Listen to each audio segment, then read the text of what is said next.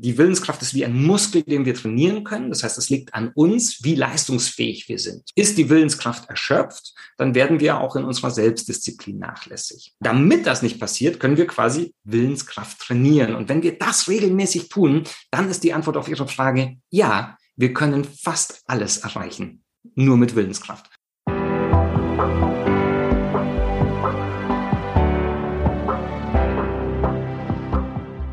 Willkommen bei Breakfast Briefings, dem Management-Podcast von Business Circle. Erleben Sie Persönlichkeiten, die Sie inspirieren, bereichern und Ihr Fachwissen mit Ihnen teilen. Weil Wissen verbindet.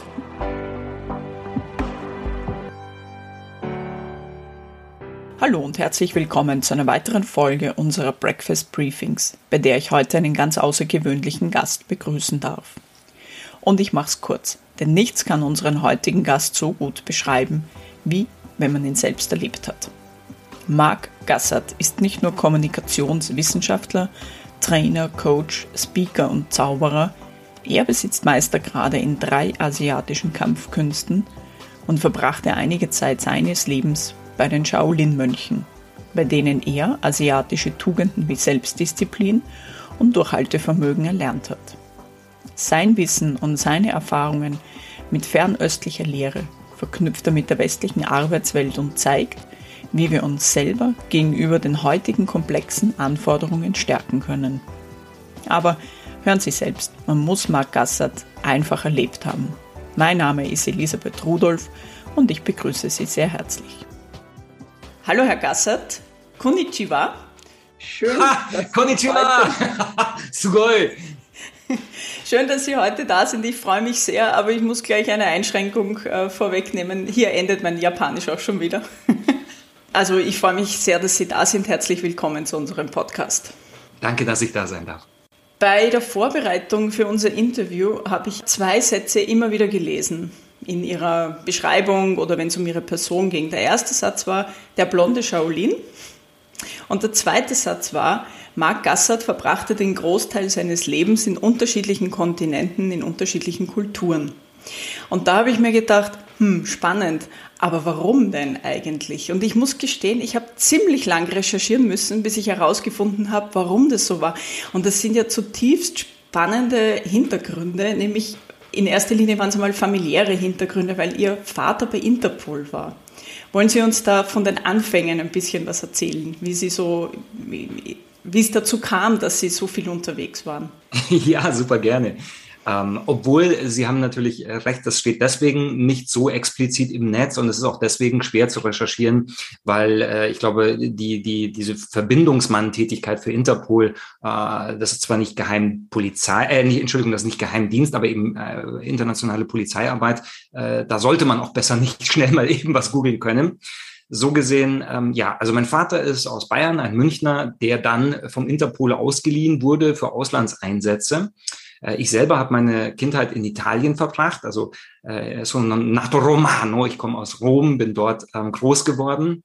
Da hat mein Vater ähm, mit Giovanni Falcone, dem berühmten Mafia-Jäger, äh, gegen die äh, Rote Armee-Fraktion Brigade Rossa äh, gearbeitet und ich habe das als Kind natürlich nicht mitbekommen. Ich dachte immer, mein Vater ist so eine Art Polizist und eines weiß ich ganz sicher, ich weiß, der gehört ganz bestimmt zu den Guten.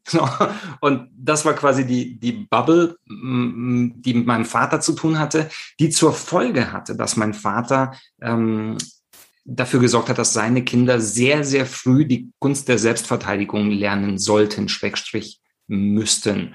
Und bei uns begann das, also bei mir im Alter von vier Jahren, mit so einer Art taktischem Nahkampf, ähm, wobei das Quatsch ist, weil, weil das war ja kein taktischer Nahkampf, das war eher taktischer Fernkampf, wenn man so will. Äh, wir haben gelernt, wie man sich aus einer Umklammerung befreit, oder wenn einer mit einem Auto vorfährt und dir als Kind Süßigkeiten anbietet, dass du da nicht einsteigst. Oder wenn du was Schlimmes siehst, dann, dann rennst du in eine Telefonzelle und dann hast du die und die Telefonnummern im Kopf und die und die Passwörter. Und jetzt bin ich nicht ganz sicher, wer von unseren Zuhörern überhaupt noch weiß, was eine Telefonzelle ist. Also ich definitiv. und ich kann, ich kann Ihnen versichern, viele unserer ZuhörerInnen wahrscheinlich auch. Ja. Gut, und so kam es, dass sie einfach sehr viel auch unterwegs waren und natürlich immer wieder auf unterschiedlichen Kontinenten dann gelebt haben. Genau, die Konstante für uns als Familie war der Wandel. Und das ist ja mittlerweile eine Plattitüde geworden. Ähm, aber wir haben es halt erlebt. Und für mich, aus meiner Perspektive, war es immer ein existenzieller Wandel. Also das heißt, die Aufgabe des gesamten Freundeskreises, und zwar nicht so wie heute, dass man lose über WhatsApp oder über Facebook oder über irgend Instagram in Verbindung bleibt, sondern es war ein kompletter Cut aus einer Lebenswelt heraus in eine neue hinein. Und die forderte von uns immer erstens so schnell wie möglich die Sprache erlernen und zweitens die kulturellen Gepflogenheiten irgendwie zu verstehen, damit man eine Art Common Ground hat, um überhaupt sich einzufinden in der neuen Welt. Und für uns als Kinder ging es ja immer darum, akzeptiert zu werden, Freundschaften zu schließen, dabei sein zu dürfen, einer der, der zentralen Grundbedürfnisse des Menschen, die müssen da erfüllt werden, nämlich Teil einer Gemeinschaft sein zu dürfen.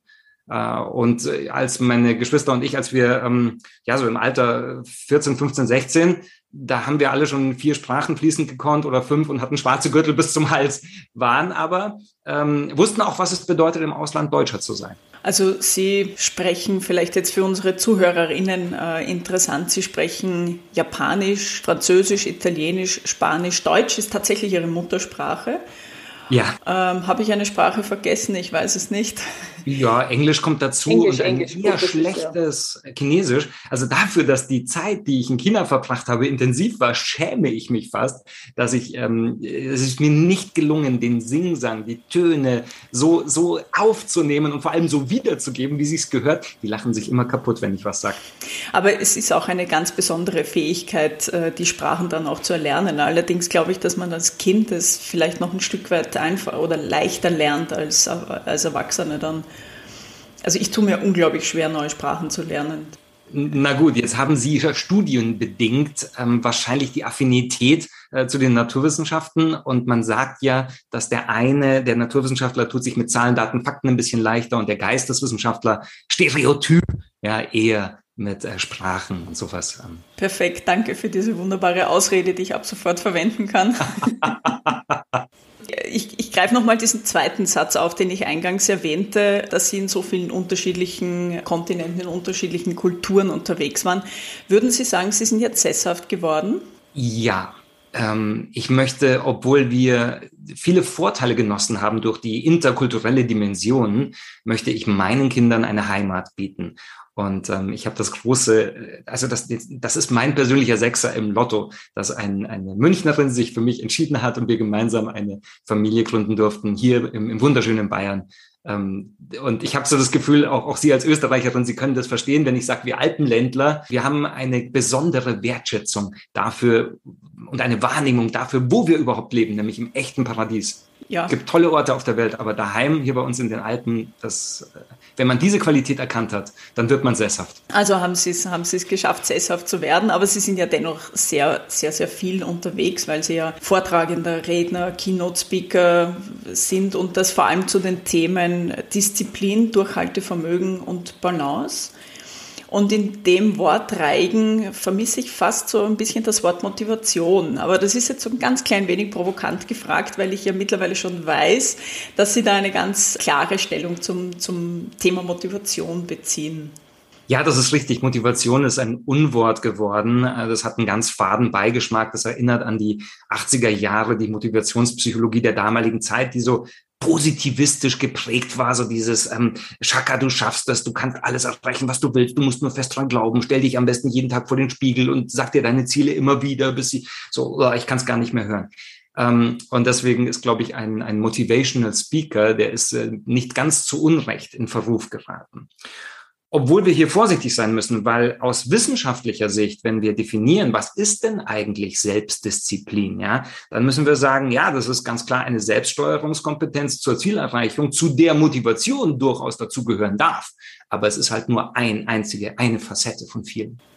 Sie haben ja, ich muss noch mal kurz äh, in Ihren Lebenslauf äh, einhaken. Sie haben ja neben Japanologie in Japan haben Sie auch Kommunikationswissenschaften und das ja auch schon in München studiert.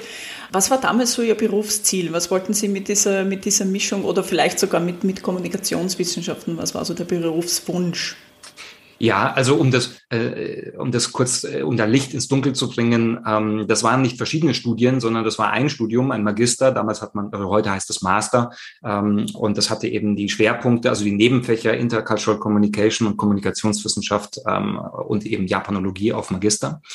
Und äh, dann ist es natürlich klar, wenn man schon Japanisch studiert, dann versucht man auch irgendwo ein Stipendium zu kriegen oder ein Auslandssemester in Japan zu machen. Das habe ich getan in Tokio. Und das Ziel war, in so eine Art Mediations- oder Moderatorenrolle zu tauchen. Entweder ähm, in der Unterhaltungsindustrie. Ich habe mich nämlich als Kind schon wahnsinnig früh für Zauberkunst interessiert und habe mir gedacht, Mensch, so so tolle Sachen machen und und ähm, äh, Völker verständigen, das das liegt mir. Aber gleichzeitig habe ich gemerkt, es ist auch spannend im B2B-Bereich, in, in der Unternehmenswelt, gerade dort, wo es äh, Intercultural Clashes gibt, da wo, wo die großen globalen Player miteinander arbeiten müssen, da entstehen natürlich ähm, große Spannungen und da ist jemand, der gut kommunizieren kann, vielleicht gefragt. Und in diese Richtung hat sich dann letztlich auch entwickelt. Genau. Ich greife jetzt das Stichwort Disziplin auf und ähm, ich habe selber darüber ein bisschen nachgedacht, weil ich mir gedacht habe, okay, was bedeutet Disziplin für mich? Und dann habe ich mir das zum einen überlegt, zum anderen habe ich mir gedacht, ich schaue mal, ähm, was der Duden so hergibt. Ja. Und ich habe zwei Definitionen gefunden, die mir eigentlich ganz gut gefallen haben. Die eine war, Disziplin ist das Einhalten von bestimmten Vorschriften, vorgeschriebenen Verhaltensregeln, das sich einfügen in die Ordnung einer Gruppe oder einer Gemeinschaft. Also klassische Disziplin. Dann die zweite Definition, und die hat mir sogar noch fast besser gefallen, war das Beherrschen des eigenen Willens, der eigenen Gefühle und Neigungen, um etwas zu erreichen. Und da sind wir eigentlich so genau bei dem Thema, worum es auch geht, um die Selbstdisziplin. Also für mich sind das letztendlich zwei Definitionen. Wie kann man so die Grenze ziehen zwischen Disziplin und Selbstdisziplin? Ähm, ich glaube, dass es, dass es ja im Endeffekt schmelzen sie dort zusammen, wo man beim Handeln ist. Ähm, ich habe ja eingangs gesagt, für mich ist es eine Selbststeuerungskompetenz. Und das bedeutet entweder, ich steuere mich zum Einhalten von Regeln und Normen oder eben ich steuere mich in der Volition, das ist das, was Sie gerade angesprochen haben, ähm, in der Beherrschung des Willens. Und diese Volition, die ist verschiedenen Kategorien untergeordnet, die, die, die fußt sozusagen auf mehreren Säulen. Und die können wir uns gerne genauer anschauen. Ich habe ein Zitat von Ihnen gefunden, wo Sie gesagt haben, der Treibstoff für Disziplin ist Willenskraft. Und das finde ich einfach wirklich toll. Vor allem stellt sich für mich die Frage, kann man mit Willenskraft alles erreichen? Ja, das ist eine sehr, sehr gute Frage. Und die ist natürlich auch ein bisschen provokant.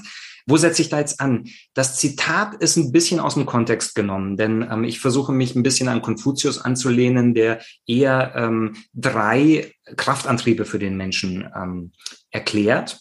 Und um das jetzt quasi zu paraphrasieren, weil er das ja in der damaligen Zeit 500 vor Christus nicht so äh, auf die heutige Gesellschaft übertragen hat können, versuche ich quasi mit eigenen Worten ähm, meine Gedanken da äh, klar, zu klarifizieren. Es gibt einen, eine riesige Ressource, die wir nutzen können zu selbstdiszipliniertem Verhalten. Und das ist quasi die Biochemie des Körpers. Wenn wir mal verstanden haben, welche Hormone, welche Wirkung in uns haben, ähm, dann können wir die quasi nutzen, um ohne Motivation, ohne irgendwie einen großen Aufwand unseren Körper in einen Zustand der Leistung zu versetzen. Da gibt es ein Negativbeispiel, das ist quasi die ganze Stresshormongruppe. Ja, wenn Sie Menschen Angst machen, wenn Sie sie unter Druck setzen, wenn Sie die Peitsche auspacken, die verbale oder die, die, die Strafe, die Sanktionen, dann werden diese Menschen schon leistungsbereit, aber um einen Preis. Sie verlieren nämlich graduell 25 Prozent ihrer Kapazitäten an lösungsorientiertem Denken. Die Amerikaner sagen da ganz salopp, Fear eats brain. Also ab einem gewissen äh, Level an, an Stresshormonen, Noradrenalin, Cortisol, da denken wir nicht mehr so klar. Das bedeutet, wenn du jetzt ähm, im, im beruflichen Kontext, wenn du willst, dass die Leute was machen, äh, und du machst zu viel Druck, dann werden die zwar machen, aber sie werden Fehler machen. Deswegen setzt man vielleicht, wenn man, wenn man diesen Antrieb, diesen biologischen Antrieb, wenn man den nutzbar machen möchte, setzt man vielleicht eher auf die zweite Gruppe an Hormonen und Neurotransmitter. Die kann man unter, der, unter dem Überbegriff ähm, Glückshormone subsumieren. Das ist zwar ein bisschen verfälscht, aber man kann sich was darunter vorstellen. Und das sind dann eben Dopamin, Serotonin, Oxytocin. Wenn du die im Blut hast, dann bist du extremst leistungsbereit. Aber was noch spannender ist, du wirst extremst empathisch. Das heißt, du achtest auf dein Umfeld, du bist kooperationsfähig, du hörst sozusagen das Gras wachsen. Und für jede Form von Kommunikation ist natürlich die Empathie eine der stärksten Waffen, ein riesiges Asset. Und jetzt könnte man sagen, okay, was kann ich tun, damit mein Körper regelmäßig quasi vollgepumpt wird mit den Glückshormonen und auch ab und zu mal mit Stresshormonen, um leistungsstark zu werden? Das ist eine Frage, äh, in der ich mich in meiner Arbeit, in der ich diese, diese Arbeit ausformuliere. Also ich, ich gebe Hilfestellung, was man machen kann. So, die zweite große Antriebssäule ist das Thema Werte. Also das heißt, Werte treiben Menschen an. Und ähm, wenn man so möchte, sind sie sogar das Rückgrat für Selbstdisziplin. Man merkt das immer dann, wenn etwas gefordert wird von dir, was du was komplett gegen deine Werte geht. Ja, jemand sagt, um das und das zu erreichen, musst du lügen, betrügen oder stehlen. Und du merkst so, nein, das bin ich nicht, das kann ich nicht, das will ich nicht. Und in diesem Augenblick wird sich eine innere Handbremse voll aufspannen und wir werden eher zu Saboteuren als zu Kontributeuren. Genau andersrum ist es, wenn jemand in uns die richtigen Werte triggert, wenn wir äh, Teil eines Teams sind, das sich identifiziert mit Werten, dann äh, ist dieser Akku fast unendlich. Und der dritte Bereich ist eben ähm, der, auf den Ihre Frage abzielte. Der dritte Bereich ist die Willenskraft. Ähm, die Willenskraft ist wie ein Muskel, den wir trainieren können. Das heißt, es liegt an uns, wie leistungsfähig wir sind. Ist die Willenskraft erschöpft, dann werden wir auch in unserer Selbstdisziplin nachlässig. Damit das nicht passiert, können wir quasi Willenskraft trainieren. Und wenn wir das regelmäßig tun, dann ist die Antwort auf Ihre Frage ja. Wir können fast alles erreichen nur mit Willenskraft. Und ähm, um das nochmal in den richtigen Kontext zu setzen, ich würde sagen, 95 Prozent der Aufgaben, die wir erledigen, die machen wir jetzt nicht mit irgendwelchen biologischen Triggern und die machen wir auch nicht, weil irgendwelche Werte uns das diktieren. Die machen wir aus Willenskraft. Ja, wenn in der Früh äh, die E-Mails reinkommen, dann werden Sie und ich, dann werden wir nicht sagen, ah, unangenehm, E-Mails, aber fürs Vaterland ah, das mache ich jetzt, weil sie diese Karte nicht spielen. Ja, sie machen es, weil es gemacht werden muss. Ähm, ich glaube, im, im Süden Deutschlands sagt man, wir, wir kneifen die Arschbacken zusammen. Und und das ist es, was äh, Willenskraft ist, im Endeffekt die Fähigkeit, sich zusammenzunehmen, zu fokussieren, auch richtig zu priorisieren und dann die Leistungskurve hochzuhalten. Also Willenskraft ist ein Muskel. Eine Muskel kann man trainieren, Willenskraft kann man demnach auch trainieren. Aber wie? Das ist das, was ich mich wirklich auch in der Vorbereitung für unser Interview gefragt habe. Und ich habe sogar wirklich selber ausprobiert, Willenskraft ja. zu trainieren. Und ich bin gescheitert, muss ich offen dazu sagen. Aber ich war wahrscheinlich noch zu wenig fokussiert. Ich bin gespannt, wie Sie, wie Sie das gemacht haben. Das können, ähm, können wir gerne auch nochmal erläutern. Vielleicht, vielleicht kann ich Ihnen einen Tipp geben. Ähm, also die, die Idee, dass man Willenskraft trainieren kann, das ist nicht nur aus dem Osten, aus äh, den, äh, kommt nicht nur von den Kung-Fu-Meistern der chinesischen Kampfkunst, bei denen ich lernen durfte, sondern auch im Westen äh, beschäftigt man sich mit äh, Techniken, um Willenskraft zu steigern. Da ist führend äh, Professor Roy Baumeister ähm, ein deutschstämmiger Amerikaner. Ähm, da ist auch äh, in, in, ähm, in Deutschland der Professor Ingo Frohböse von der Sportuniversität Köln dran. Und ähm, jetzt freut es mich, dass hier quasi die asiatische Weisheit auf der einen Seite und die empirische wissenschaftliche Forschung auf der anderen Seite kongruente Antworten bieten. Das macht es für mich besonders reizvoll, dass das nicht äh, quasi esoterisches, ähm, äh, fabulöses, äh, mystisches ist, sondern, sondern ganz griffig Handwerk. Also die, die Erkenntnisse sind, wir können Willenskraft steigern auf zwei Ebenen, auf einer körperlichen Ebene und einer mentalen Ebene. Was heißt das konkret? Wir können unseren Körper nutzen mit Übungen, um unsere geistige Leistungsfähigkeit, der Fachausdruck ist dann die Leidenselastizität, ja, um die zu steigern. Und wir können aber genauso mentale Techniken nutzen, um unsere körperliche Leistungsfähigkeit zu steigern. Ähm, jetzt bin ich natürlich neugierig, welche Technik Sie verwandt haben. Naja, ich habe mir dieses Beispiel mit den Klimmzügen, habe ich mir äh, von Ihnen, das Sie mal in einem Interview gebracht haben, habe ich mir für meine Übung dann überlegt. Und ich habe mir gedacht, ich mache eine Übung, die eine Kraftübung, die eine Minute lang dauert, wo ich genau weiß, okay, nach einer Minute wird es kritisch mit den, mit den Kraftreserven. Und es war auch so. Und ich habe das noch im Kopf gehabt, dass wenn man sagt, es geht nicht mehr, dann hat man noch 70 Prozent Leistung übrig. Also da geht noch richtig viel. Das sind circa 40 Sekunden dann noch mehr. Aber ich habe es nicht geschafft. Es ging einfach nicht mehr. Es war dann irgendwann einmal dieser Moment da, wo ich mir gedacht habe, es ist so viel Laktat im Muskel, es geht einfach nicht mehr. ja, ja. Und das kann zwei Gründe haben. Das kann erstens den Grund haben, dass sie nur geglaubt haben, dass es so ist und sie sind quasi mental gegen eine Barriere gelaufen. Oder es kann daran liegen, dass der Muskel wirklich nicht mehr konnte, weil er nicht gut angesteuert wurde. Also was da jetzt, sind wir jetzt ein bisschen weg vom Thema ähm, Geisteswissenschaften, da sind wir jetzt in der Biochemie des Körpers. Aber vielleicht ähm, haben Sie Lust, sich mal äh, inter- und intramuskuläre Koordination anzusteuern, äh, anzugucken. Ähm, die beiden Begriffe kurz erklärt. Ähm, das eine ist, äh, wenn Muskeln über, also wenn mehrere Muskeln, Antagonisten und Protagonisten zusammenspielen müssen. Also das heißt, während ich den einen Muskel betätige, muss ich ganz bewusst konzentrativ den anderen Muskel dazu bringen, nicht tätig tätig zu sein, weil sonst ähm, äh, verbraucht er zu viel Energie. Das heißt, die müssen zusammenarbeiten und dieses Zusammenspiel ist ein Teil. Und der noch spannendere Teil ist quasi die Mobilisierung, die Bereitstellung des Muskels an und für sich. Ein, ein einigermaßen normal durchschnittlicher äh, trainierter Mensch, wenn der zum Beispiel eine Kraftanstrengung unternimmt und er glaubt, jetzt habe ich alles gegeben, dann hat der Muskel trotzdem meistens nur 60 Prozent seiner Ressourcen aktiviert. Das heißt, der Muskel macht einfach zu, der gibt Ihnen das nicht. Hätten Sie ihn mit intramuskulärer Koordination darauf vorbereitet, dann hätte er Ihnen die vollen 97 Prozent, die, die möglich sind, gegeben. Und hier ist, sind wir quasi wieder bei der Willenskraft. Es bedarf immer der, der mentalen Ansteuerung ins System, aber auch der körperlichen Ansteuerung. Und das ist so spannend. Also allein, dass wir diese Baustelle aufgemacht haben, die ist sehr viel tiefer, als ich ursprünglich vorhatte. Aber ähm, da werden Sie zumindest auf diese Frage Antworten finden. Ich empfehle Ihnen beides, also quasi mentale Ansteuerung des Muskels vor der Stresseinheit und dann, wenn Sie in der Stresseinheit sind, äh, können Sie tatsächlich mal ausprobieren zu sagen, nein, ich akzeptiere das Nein des Körpers nicht und dann schauen wir mal, wo die neue Grenze äh, auftaucht, ob die Grenze sich verschiebt. Und ich behaupte, ja, Okay, äh, das ist ein komplett neuer Zugang. Die mentale Ebene, die habe ich wahrscheinlich weggelassen, weil ich eigentlich nur darauf fokussiert war, mich nicht auf den Schmerz zu konzentrieren.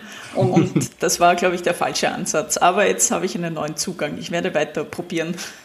Sie werden ja bei uns bei Business Circle ein Seminar halten und Seminar klingt jetzt ähm, fast etwas verstaubt. Es sollte eigentlich mehr ein Workshop, ein interaktiver Workshop werden und so denke ich, wird es auch passieren. Und eines Ihrer Themen ähm, wird ja auch der Stressabbau und Stressprävention sein. Welche Methoden des Stressabbaus gibt es da? Okay, Sie haben jetzt quasi zwei Fragen in einer gestellt. Ähm, und jetzt hole ich noch mal kurz aus zum Verständnis. Ähm, es macht Sinn, Stress zu definieren. Ähm, in der Sprache der Bauphysik sagt man, es gibt den berühmten Belastungstest. Dann nimmst du ein Material und setzt es so lange unter Stress, bis es bricht, also bis es kaputt geht. Und jetzt kannst du das auf zwei Ebenen messen. Du kannst die Intensität des Drucks, den du aufbaust, messen. Und du kannst die Zeitdauer, die es braucht, bis das Material ermüdet, messen. Und genauso ist es beim Menschen auch. Und da hast du aber nochmal zwei Ebenen, weil du kannst die Psyche des Menschen unter Druck setzen, bis der einfach nicht mehr kann, bis der fix und fertig und windelweich ist. Und du kannst den Körper des Menschen so lange belasten, bis der nicht mehr kann. Und diese beiden Ebenen, die sind, wenn man so möchte, psychosomatisch ist ein, ist ein viel zu hartes Wort, aber sie sind krass individuell. Jeder Mensch empfindet so ein kleines bisschen anders und die Art und Weise, was er als stressvoll empfindet, setzt sich dann sofort in Form von äh, Stresshormonen im Körper nieder. Und das ist bei jedem unterschiedlich. Also der eine ist äh, durch zu spät kommen überhaupt nicht gestresst, äh, während hingegen, wenn ich irgendwo zu spät komme, ich sitze im Auto, ich, ich merke, wie mein Herz das Pumpern anfängt, wie die, wie die Zornesröte kommt und ich weiß, oh Gott, jetzt ist gerade äh, mein Körper dabei, sich mit Cortisol anzufüllen. Ja, das ist komplett individuell. Also das heißt, die einzige Messgröße, die wir wirklich haben würden, ist, wie voll ist der Körper des Individuums mit echten Stresshormonen? Und jetzt stellt sich die Frage, wie kriege ich die wieder raus? Und da trennt sich ein bisschen die Spreu vom Weizen, weil die einen sagen, ja, ja, ähm, du musst einfach nur spazieren gehen, dann kriegst du einen klaren Kopf, dann bist du nicht mehr gestresst. Ja, nein, das ist Symptombekämpfung. Weil die Stresshormone sind ja trotzdem im System. Und die werden eben nicht so leicht abgebaut. Ja, der einzige Ort, wo wir Stresshormone abbauen, wäre die Leber. Die ist aber ehrlich gesagt meistens eh schon überfordert, weil wenn wir gestresst sind, was machen wir? Wir saufen Alkohol und wir fressen Zucker. Ja, und wo arbeitet die Leber am allermeisten? Ja, wenn sie Zucker auf sich äh, abbauen muss äh, oder eben Alkohol. Und was priorisiert sie? Ja, natürlich Alkohol und Zucker. Das heißt, Stresshormonabbau passiert dann irgendwann, wenn mal Luft ist. Und das ist meistens dann, wenn wir im Schlaf sind. Da wäre der beste, der opportunste Moment, aber was ist, wenn wir gestresst sind? Ja, wir schlafen auch noch schlecht. Also sehen Sie, das heißt, auf der Ebene dann zu, ähm, den Rat zu bekommen, ja, geh einfach spazieren, schalt den Kopf ab, mach ein bisschen Yoga oder, oder äh, freie Gedanken, ähm, das bringt dann nichts mehr, wenn der Stress schon im Körper drin ist. Und dann ähm, muss man eben differenziert anfangen zu arbeiten. Und jetzt gibt es äh, ein paar Techniken, die, die relativ gut funktionieren, um den Körper dabei zu unterstützen, das Stress, den Stress loszulassen. Eine davon ist übrigens, und damit sind wir schon wieder fast full circle, ähm, Kraftsport. Das hat der Ingo Frohböse rausgefunden. Wenn Sie einen Muskel komplett leer machen, bis da kein ATP mehr drin ist, also die kleinste Krafteinheit, die der Körper produziert, Adenosintriphosphat, dann muss der sich irgendwie was anderes suchen und dann attackiert der Stresshormone. Also das heißt, machen Sie die großen Muskelgruppen Ihres Körpers leer, ja, richtig, richtig leer. Kniebeugen, Klimmzüge, irgendwas, was das ganz große, die Quads und die Glutes, äh, Kreuzheben, ja, aber wirklich leer. Und dann setzen sie sich hin, weil dann ist in ihrem Körper für 17 Stunden ein Stressabbauprogramm gestartet, das nicht mehr aufhaltbar ist. Und dann können sie gemütlich Kaffee trinken, Zeitung lesen oder, oder den schönen Spaziergang, der für die Seele gut ist oder für den Geist gut ist, noch zusätzlich machen. Und das war jetzt nur ein Beispiel ähm, für das, äh, was ich zu bieten habe. Den Rest dann gerne im Seminar. Genau, aber eine, eine Methode wäre ja auch, Stress mit, mittels Qigong abzubauen. Das ist jetzt, das wir wieder bei der, bei der fernöstlichen Kultur. Wie, wie kann man sich das vorstellen? Also wie, wie funktioniert das? Vielleicht für unsere Mitteleuropäer jetzt? Das, das ist so eine spannende Reise. Qigong heißt eigentlich wörtlich übersetzt Arbeit mit Energie. Also es geht darum, wie können wir einerseits Energie von außen aufnehmen in uns hinein, aber auch, wie können wir, ähm, äh, man nennt das Verspannungen oder Flaschenhälse, wo der Energiefluss blockiert ist, weil, weil Muskeln sich so verspannt haben, weil die Schultern so weit oben waren, weil es einfach nicht mehr fließt, wie kann man das lösen? Ähm, das eine ist quasi ein Mehrgewinn an Ressourcen und das andere macht den Körper effizienter und geschmeidiger, weil wenn es wieder fließt, fühlt sich alles leichter an und mehr Kraft ist da. Und, ähm, und das ist meistens, Qigong ist meistens eine Mischung aus Führung der eigenen Gedanken, Führung des eigenen Atems, Führung der Konzentration, das ist das, was wir als Fokus bezeichnen, und dann aber meistens noch eine koordinative Übung, also das heißt Hand-Auge-Koordination, wir bewegen uns nämlich dabei, das heißt, wir aktivieren Muskeln. Und das klingt jetzt erstmal so einfach, als könnte man all das gleichzeitig tun. Aber die Wahrheit ist, wenn man erstmal anfängt, sich auf eine Sache zu konzentrieren und sei es nur eine Bewegung, während wir eine Atem, einen Atemzyklus machen, dann merken wir erstmal, wie das unseren geistigen Rahmen komplett durcheinander wirbelt. Und so erarbeiten wir uns sukzessive über ein nach vorne iterieren, ähm, einen Zugang in einen unermesslichen Kraftquell. Also man darf Qigong nicht unterschätzen. Und es ist ja gerade, wenn wir uns in diesem, in diesem Stresszyklus befinden, wäre ja deshalb, äh, fand ich es ganz spannend, dass Sie Kraftsport äh, erwähnt haben, wäre ja Cardio genau kontraproduktiv, weil wir dann den, den Körper noch mehr vollpumpen mit Adrenalin in dem Fall und ihn äh, irgendwann einmal so bis kurz vor die, vor die Herzinfarktgrenze bringen. Also ja, also die große Gefahr, die sich vielleicht auftut, ist das äh, scheinbare Geheimrezept vieler Manager, die immer überall ihre Laufschuhe mit dabei haben und sagen, ah, ich habe zwar wahnsinnig viel Stress, ich schlafe nur vier Stunden, aber in der Früh gehe ich ja immer laufen. Ja, ich lieber verzichte ich als Schla auf Schlaf und gehe dafür laufen. Und da passiert dann schnell Folgendes. Wir laufen uns in so einen Trance-Zustand, in so einen Flow-Zustand. Und die Japaner beschreiben das sehr schön. Die sagen dann, Kite is mind. Also der, der Drachen ist quasi unser Geist, der steigt nach oben und dort hat er diese Klarheit, dieses Flow-Erlebnis, dieses tolle, ich schwebe über den Dingen und denke klar und frei. Und, und wir sind über den String ist der Atem. Also wir sind nur noch über den Atem mit unserem Körper verbunden und merken aber gar nicht mehr, wenn wir hyperventilieren, wenn wir overpacen, wenn wir zu schnell sind. Und unten, unten am, auf der Erde ist dann der Körper, der leidet. Wir kriegen es gar nicht mit, weil wir uns so schön frei fühlen. Und unten wird der Körper dann, wie Sie sagen, mit Noradrenalin vollgeballert. Und am Ende des Tages laden wir zu dem Stress, den wir haben, noch mehr Stress obendrauf. Und dann kommt der Manager super glücklich nach Hause, ist noch high von seinem Erlebnis, ähm, aber mach das mal zwei Jahre, da machst du dich kaputt obwohl du geglaubt hast, du tust dir was Gutes. Ähm, jetzt muss man ehrlich sein, äh, nicht alles, was kardiovaskulär ist, ist prinzipiell kontraproduktiv. Ja? Ähm, da, da äh, forscht man gerade an, ob man nicht mit HIIT-Einheiten, High Intensity Interval Training, ob man da nicht auch Stress abbauen könnte, weil das ist krasse muskuläre Aktivität in einem ganz kurzen Zeitintervall. Und man könnte argumentieren, aber das ist jetzt nicht mein Job, ich bin da kein Wissenschaftler, ähm, dass die Zeiteinheit zu kurz ist als dass der Körper Stresshormone ausschütten könnte. Ja, und wenn das bewiesen wird, ähm, dann haben wir wieder ein Werkzeug mehr. Ähm, und die Zeichen stehen gut. In, in, Im Shaolin Kung Fu macht man ähnliche Übungen mit, mit HIIT und erhofft sich auch einen, ähm, einen Stressabbau dadurch. Also das heißt, vielleicht werden eines Tages auch hier die beiden Welten konkurrent sein. Ich habe vorhin ja schon Ihr Seminar bei uns erwähnt und für potenzielle ZuhörerInnen oder TeilnehmerInnen in dem Fall, was wird den Workshop-Teilnehmer erwarten? Also zunächst einmal ähm, werden Sie ähm, nicht so schön gegendert, wie Sie das gerade machen. Da muss ich mich tatsächlich noch dran gewöhnen. Äh, ich, ich, werde zwischen den Begriffen hin und her ähm, meandern und äh, was Sie erwarten können, ist ein ziemliches Out-of-the-Box-Erlebnis. Es ist äh, vielleicht das interaktivste Seminar oder äh, der interaktivste Workshop, den man sich so vorstellen kann. Ähm, ich werde nämlich ein paar Tabus brechen. Ich werde äh, die Teilnehmer zuerst Übungen machen lassen, erleben lassen und ihnen im Nachhinein erklären, äh, wofür es gut ist. Und damit machen wir was ganz Spannendes, weil wir im Westen sind so linear, kausal, logisches Denken gewohnt. Ähm, wir machen Dinge erst, wenn uns jemand bewiesen hat, ich mache jetzt das und dann mache ich das und dann wird dafür gut sein und dann wird das Ziel erreichen. Und nur dann, wenn ich das logisch finde, dann mache ich überhaupt mit. Ja, also quasi die Bereitschaft, erst etwas zu überleben und später erst die Logikkette zu bauen, das ist ein ganz ungewöhnliches Prozedere. Aber es sorgt dafür, dass in meinen Workshops, in meinen Seminaren sehr, sehr viel gelacht wird und sehr, sehr herzlich auf eine äh, unkonventionelle Art äh, Aha-Erlebnisse generiert werden. Also Durchhaltevermögen ist einmal gefragt, zumindest für den Beginn. ja, für Übungen. Ja, definitiv, definitiv. Und ich habe mir natürlich Mühe gegeben, ähm, immer einen Querverweis aus dem Osten kommend in die westliche Welt äh, zu schaffen. Ähm, denn die Wahrheit ist ja, wir leben nicht in einem fernöstlichen Kloster. Wir leben hier in unserer Welt mit unseren Werten und mit unseren Handlungsgesetzen. Äh, wir sollten nicht versuchen, etwas zu imitieren, was hier nicht umsetzbar ist. Also das heißt, bei mir geht es pragmatisch zu. Es werden kleine Tools sein, die besprochen werden, die aber eine große Wirkung haben. Im Prinzip geht es bei mir um Ziele erreichen.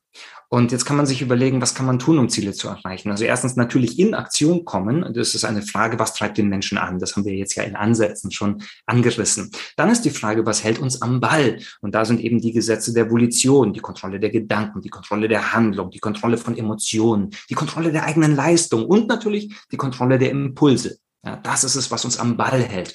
Und dann eben die Frage, wie laden wir unseren Akku wieder auf? Wie quick chargen wir ihn? Weil das normale Aufladen, in Urlaub fahren, mal ein verlängertes Wochenende, ausreichend schlafen, äh, Müßiggang, ja, das geht in der Hochgeschwindigkeitswelt fast gar nicht mehr. Wir brauchen einen Zugang, der ein bisschen schneller funktioniert. Und darüber werden wir sprechen. Das sind quasi die drei Punkte, ähm, um die es in diesem äh, Workshop im Zentralen geht.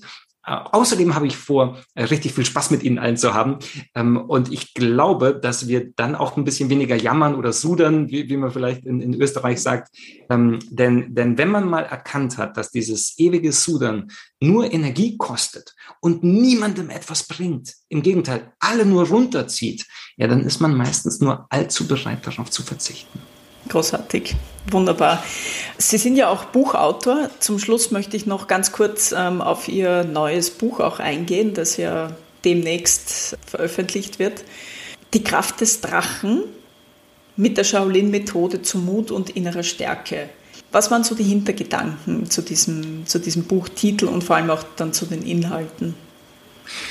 Also auf die Gefahr, ein Klischee zu bedienen. Wir leben in einer extremst volatilen Welt und ich will jetzt nicht das VUCA-Akronym verwenden, ähm, weil es so abgedroschen ist, aber ich habe das Gefühl, im Moment fliegt uns alles um die Ohren. Ja, wir werden also jetzt mitten in Europa Krieg, dann äh, die ganze Geschichte mit dem Weltklima, die wahnsinnig schwierig ist, dann unter Umständen die Aussicht, dass die Weltwirtschaft äh, deutlich in einen Abwärtsstrudel gerät. Und all diese Brennpunkte, die man sehenden Auges jetzt schon antizipieren kann, also jeder, der die Augen aufmacht, der, der hat Grund, ein bisschen Angst zu haben. Ja, werde ich meinen Job behalten? Was wird mit der Digitalisierung sein und so weiter?